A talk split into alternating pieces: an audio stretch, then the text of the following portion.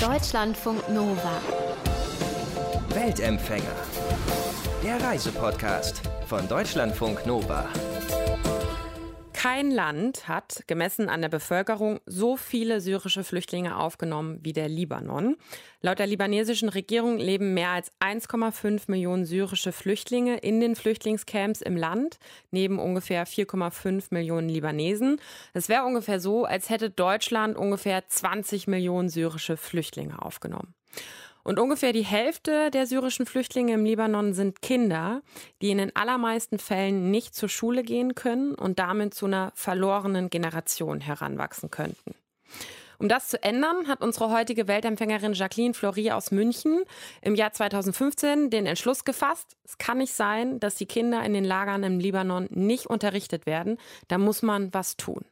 Und heute Knapp viereinhalb Jahre später hat Jacqueline mit ihrem gegründeten Verein Zeltschule 13 Schulen im Libanon gebaut, in denen jeden Tag über 4400 Kinder unterrichtet werden.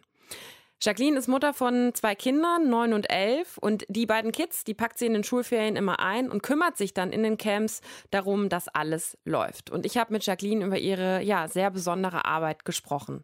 Jacqueline, deine beiden Kinder und du, ihr verbringt die Schulferien immer im Libanon, in den Flüchtlingslagern und das jetzt seit mehreren Jahren. Haben deine Kids schon mal zu dir gesagt, boah, Mama, können wir in den Osterferien nicht einfach mal an den Strand fahren? Also in den Sommerferien machen wir meistens beides. Okay. Wir ähm, fahren erst in den Libanon und hinterher machen wir auch noch irgendwie Urlaub. Mhm. Weil, also meine Kinder sind sehr gerne mit im Libanon und haben auch schon viele Freundschaften über alle Sprachbarrieren hinweg mit den Kindern in den Camps geschlossen und wissen auch, wie wichtig es für die Kinder in den Camps ist, dass sie mitkommen. Also die wären wirklich ganz schön enttäuscht, wenn ich da vorfahren würde und ich steige allein aus dem Auto mhm. aus. Und ich bin sehr froh, dass sie nach wie vor auch immer noch gerne mitkommen. Aber es ist sehr, sehr anstrengend. Also es ist wirklich harte Arbeit. Wir fahren morgens, sobald es hell wird, in die Camps und sind dort dann 10, 12 Stunden bis zum Abend mhm. Und haben da auch immer was zu tun. Deswegen habe ich schon manchmal ein schlechtes Gewissen bei Ferien, wie jetzt zum Beispiel im Februar werden wir wieder dort sein, in den Faschingsferien. Mhm. Und wenn Ferien nur eine Woche dauern und wir sind wirklich die ganze Woche dieser Ferien dann dort, dann habe ich da schon ein bisschen schlechtes Gewissen, mhm. weil erholsam ist das dann nicht. Aber dafür gibt es ja eben dann auch sowas wie die Sommerferien. Mhm.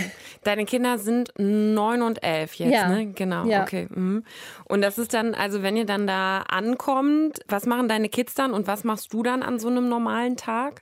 Also normalerweise, wenn wir aus dem Auto steigen, dann sind meine Kinder weg. Mhm. Bis zu dem Moment, wo ich sage, so jetzt müssen wir aber wirklich weiter ins nächste Camp und mal einen Schrei loslasse, wo seid ihr, kommt ihr bitte wieder. Also die werden dann gleich von einer Horde Kinder in Empfang genommen und gehen dann in deren Wohnzelte. Sie trinken leidenschaftlich gern den traditionellen Tee und mhm. der wird ihnen dann natürlich literweise eingeflößt. Und obwohl wir auch schon dort Tee eingekauft haben und ich ihn genau nach Anweisung zu Hause mache, schmeckt meiner natürlich nicht so wie der in den Camps. Meine Aufgabe ist vor allem, also wenn wir eine Schule bauen, eine neue, dann liegt darauf natürlich der Fokus, mhm. wobei wir da mittlerweile in den Camps sehr erfolg eine sehr erfolgreiche Gruppe äh, Baugruppe haben, die das eigentlich auch ohne mich könnte. Deswegen ist meine Aufgabe vor allem mit den Leuten zu sprechen. Das ist etwas, was ich wirklich als wahnsinnig wichtig empfinde.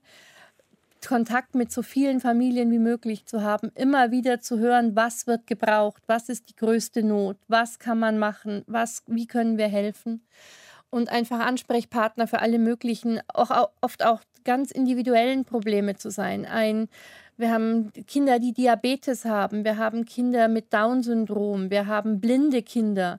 Wir haben Väter, die plötzlich erkranken und medizinische Hilfe brauchen. Also das sind wirklich ein, alle Probleme, die es bei uns gibt, gibt es dort auch. Mhm. Nur ist eben, sind die Menschen eben noch zusätzlich in der Fremde in diesem Flüchtlingscamp.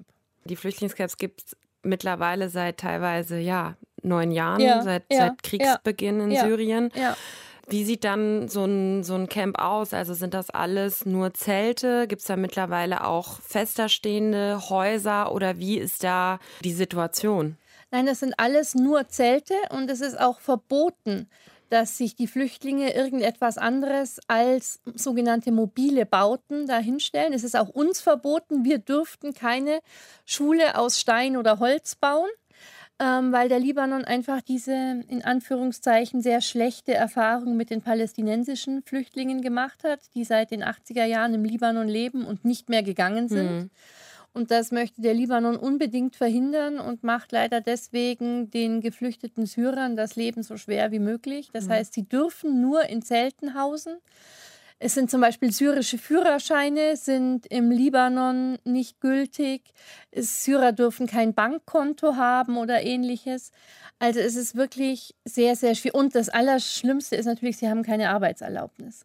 Hm. Das heißt, die einzige Möglichkeit für geflüchtete Syrer, die in einem Camp leben, das von keiner Organisation betreut wird, und es gibt allein in der BK-Ebene 2000 wilde Camps. Hm. Wild heißt, dass sie keinerlei Hilfe von irgendwem bekommen. Und die einzige Möglichkeit für diese Familien zu überleben, aufgrund des Arbeitsverbots für die erwachsenen Syrer, ist die, dass die Kinder tagsüber als Erntehelfer auf den Feldern arbeiten und so Geld verdienen. Hm. Also wenn die Kinder auf den, auf den Feldern Geld verdient haben, jetzt gehen die Kinder zur Schule, wie überleben dann die Eltern sozusagen? Ja. Ähm, ne? Also das frage ich mich gerade. Ja, genau. Das ist auch, das ist auch unser größtes Problem. Und das ist auch etwas, was uns sehr, sehr schnell klar geworden ist, dass wenn wir nur Schulen bauen, hm. dann nützt das überhaupt niemandem was, denn diese Schulen sind leer. Die Kinder sind ja den ganzen Tag bei der Arbeit, ja. sonst verhungern die Familien. Hm. Das heißt, unsere wichtigste Aufgabe ist nicht nur eine Schule zu bauen, sondern alle Familienmitglieder, nicht nur die Kinder, sondern auch die ganze Familie, die mit ihnen geflohen ist, mit allem zu versorgen, was sie das ganze Jahr über braucht. Denn nur so können die Kinder zur Schule gehen, statt zur Kinderarbeit zu müssen. Jacqueline, die Kinder sind ja wahrscheinlich sehr unterschiedlich alt. Wie, also in welchen unterschiedlichen Klassen unterrichtet ihr die dann? Also die Schulpflicht in Syrien und im Libanon ist von 5 bis 14 Jahren. Mhm. Und diese Schulpflicht decken wir in den Camps auch ab. Also alle. Kinder in unseren Camps, die in diesem Alter sind, gehen jeden Tag zur Schule. Jetzt haben wir aber nicht genügend Geld, um wirklich so große Schulen zu bauen. Es wäre auch nicht genügend Platz in den Camps, damit alle Kinder gleichzeitig unterrichtet werden können und wir praktisch zehn Klassenzimmer mhm. haben oder ähnliches. Deswegen haben unsere Schulen eins bis drei Klassenzimmer. Die sind also wirklich sehr, sehr klein. Unsere größte Schule hat 60 Quadratmeter. Und ähm, wir teilen die Kinder in drei Gruppen auf. Die ganz kleinen, das sind die fünf bis siebenjährigen, die mittleren, das sind die acht bis elfjährigen mhm. und die großen, das sind die zwölf bis vierzehnjährigen. Und die Kleinen haben Vormittagsunterricht, die Mittleren nachmittags und die Großen haben am Abend Unterricht. Und so können wir gewährleisten, dass jedes Kind jeden Tag unterrichtet wird. Und wo bekommt ihr die Lehrer her? Sind das auch Lehrer aus den Flüchtlingslagern oder sind das dann libanesische Lehrer? Nein, es sind syrische Lehrer, die auch in den Flüchtlingslagern leben, die auch geflohen sind und die teilweise wirklich noch äh, dringender als die Kinder darauf warten, dass es wieder eine Schule mhm. gibt, dass sie wieder unterrichten können. Ich hab, wir haben viele Lehrer, die auch in der Zwischenzeit versucht haben, in ihren Wohnzelten, und die Wohnzelte haben vielleicht 10, 12 Quadratmeter, zu unterrichten, was natürlich unmöglich war. Ja. Also es ist, das ist für die Lehrer genauso wichtig wie für die Kinder, dass mhm. es wieder eine Schule gibt. Wie bist du denn, also ich meine, du arbeitest als, als Dolmetscherin, sprichst auch Arabisch, aber lebst in München mit deinen Kindern. Wie bist du auf die Idee gekommen, ja, ich baue jetzt in libanesischen Flüchtlingslagern Zeltschulen? Also eben durch meinen Beruf und dass ich ähm, Dolmetscherin auch für Arabisch bin, habe ich natürlich mit der Region einfach mehr zu tun als mhm. vielleicht manche andere Leute und habe das natürlich deswegen auch sehr viel genauer und vielleicht noch schmerzlicher verfolgt, was der Krieg seit 2011 mit Syrien und im Grunde mit dem ganzen Nahen Osten gemacht hat. Hm. Und der Auslöser war dann aber tatsächlich, als 2015 die ersten syrischen Flüchtlinge in München ankamen und alle Zeitungen und Fernsehen, Radio damit voll war, dass immer neue Züge am Münchner Hauptbahnhof ankommen. Mhm, ja. Und ich kann mich erinnern, dass ich mit meinen Kindern darüber gesprochen habe und ich gesagt habe, das ist viel zu schnell geholfen, weil damals sind in München die Organisationen aus dem Boden geschossen, mhm. die eben hier ankommenden Flüchtlingen helfen, was natürlich auch wichtig ist. Ja. Aber ich habe zu meinen Kindern gesagt, es wäre viel wichtiger, dass vor Ort geholfen wird, damit sie diese lebensgefährliche lange Flucht gar nicht erst auf sich nehmen müssen. Mhm. Und mein Sohn hat damals gesagt, ja, das ist wirklich schlimm, dass man da nichts machen kann. Hm. Und dieser Satz, dieses Gefühl des vollkommen Hilflosseins, dass wir haben keinen Einfluss auf die politischen Gegebenheiten und wir können als Einzelne überhaupt nichts machen, diese Machtlosigkeit. Das fand ich ganz schlimm, dass das meine Kinder schon in so jungen Jahren, mein Sohn war damals noch im Vorschulalter, hm, ja. so empfinden. Und dann haben wir einfach gesagt, ja, wir probieren jetzt einfach mal, ob man da tatsächlich nichts machen kann. Und dann haben wir in der Schule meiner Tochter, die war damals Grundschülerin, einfach mal diese Idee in den Elternbeirat gebracht. Mhm. Und die wurde auch sofort sehr positiv angenommen. Und wir haben dann acht Monate lang alle möglichen Aktionen an dieser Schule gemacht, um das Geld für die erste Zeltschule aufzubringen. Und in den Sommerferien 2016 sind meine Kinder und ich dann in den Libanon geflogen und haben diese erste Zeltschule gebaut. Unglaublich. Und habt ihr dann, also hast du dann einen Verein gegründet oder ja. hast du dich mit und dann auch mit Organisationen vor Ort vernetzt? Weil ich meine, wenn man jetzt, also kann jeder einfach mal in den Libanon in ein Flüchtlingslager reisen ne, und da irgendwie was aufbauen, ist ja wahrscheinlich jetzt nicht so einfach. Also Verein gründen ja, das ist einfach ein Muss, weil ähm, die Menschen nur spenden, wenn sie auch eine steuerlich ja. absetzbare Spendenquittung bekommen. Das geht einfach nur, wenn man einen Verein oder ein anderes rechtliches Gefüge bildet, mhm. in dem das möglich ist. Also das ja. Zusammenarbeiten vor Ort ja. Es gibt eine, eine Organisation, gegründet von einer Syrerin, mit der ich seit Jahren sehr gut befreundet bin, mhm die allerdings in den Libanon kam, bevor der Krieg ausgebrochen ist. Das heißt, sie hat keinen Flüchtlingsstatus, sie hat eine normale Arbeitserlaubnis im Libanon. Und als der Krieg dann ausbrach und sie gesehen hat, unter welchen Umständen ihre Landsleute leben, hat sie die Organisation Alphabet gegründet, auch mit dem Vorhaben, Zeltschulen in den Flüchtlingslagern zu bauen. Mhm. Aber als Syrerin im Libanon hatte sie natürlich keine Chance, in dem Land große Spendengelder ja. einzunehmen. Und deswegen haben wir so eine Art Symbiose gebildet und wir arbeiten sehr, sehr eng zusammen. Und wann immer ich nicht im Libanon bin, also meine Kinder und ich können ja nur in den bayerischen Schulferien dorthin reisen, ja. also immer in den sechs Wochen, die zwischen den Schulferien liegen, mhm. ist dann Alphabet ähm, jede Woche in den Camps vor Ort und zieht nach dem Rechten. Jacqueline, es gibt ja ganz unterschiedliche Möglichkeiten, Menschen zu unterstützen. Viele Spenden zum Beispiel. Du hast dich damals dafür entschieden, in den Libanon zu reisen und gesagt, ja, wir bauen hier jetzt Schulen. Aber warum ausgerechnet Schulen? Also man hätte da ja wahrscheinlich auch noch ganz andere Sachen machen können. Also ich fand das völlig naheliegend. Natürlich werden am dringendsten Schulen gebraucht. Aber ich bin das jetzt schon so oft gefragt worden in den letzten Jahren, dass hm. ich mir denke, vielleicht ist es gar nicht so mhm. naheliegend und nur ich habe mir das gedacht. Aber es ist tatsächlich so, dass vom ersten Schulbau an, von dem Moment an, wo ich zu Dutzenden, mittlerweile Hunderten Familien dort Kontakt habe, es tatsächlich so ist, dass sich dieses Gefühl von mir bestätigt hat, dass die Menschen es irgendwie schaffen, sich mit dieser Ist-Situation, obwohl die Ist-Situation mittlerweile unglaubliche neun Jahre andauert, mhm. abzufinden. Man kann sich damit abfinden, dass man, obwohl man früher zwei Autos und einen Highspeed-Internetanschluss hatte und obwohl man früher jeden Morgen ins Büro gefahren ist, wo man 160 Angestellte hatte, dass man jetzt seit neun Jahren in einem Zelt ohne Strom und Wasser lebt und keinerlei Kontrolle mehr über sein Leben hat. Die Menschen schaffen es tatsächlich auch mit relativ wenig Bitterkeit, damit irgendwie zurechtzukommen. Aber das, was für die Familien dort wirklich unerträglich ist, ist dieses Gefühl, dass sich das auch für die Kinder nie ändern kann, weil die Kinder ja als Analphabeten aufwachsen. Selbst mhm. in einem befriedeten Syrien haben die keine Chance auf ein selbstbestimmtes, erfolgreiches Leben als Analphabeten. Und ich stelle immer wieder fest, dass die Schulen deswegen nicht nur den Kindern wieder eine Aufgabe tagsüber geben und ihnen selbst Hoffnung und das Gefühl geben, wir, wir gehen auf eine positivere Zukunft zu, sondern dass das wirklich Hoffnung für das ganze Camp ist. Ist es denn, also ich war auch schon in Flüchtlingslagern unterwegs, da werden dann ja teilweise, gibt es Schulen, also der UNHCR hat dann da Schulen oder die Regierung oder wie auch immer. Also Gibt es da sonst keine Schulen außer deinen Schulen?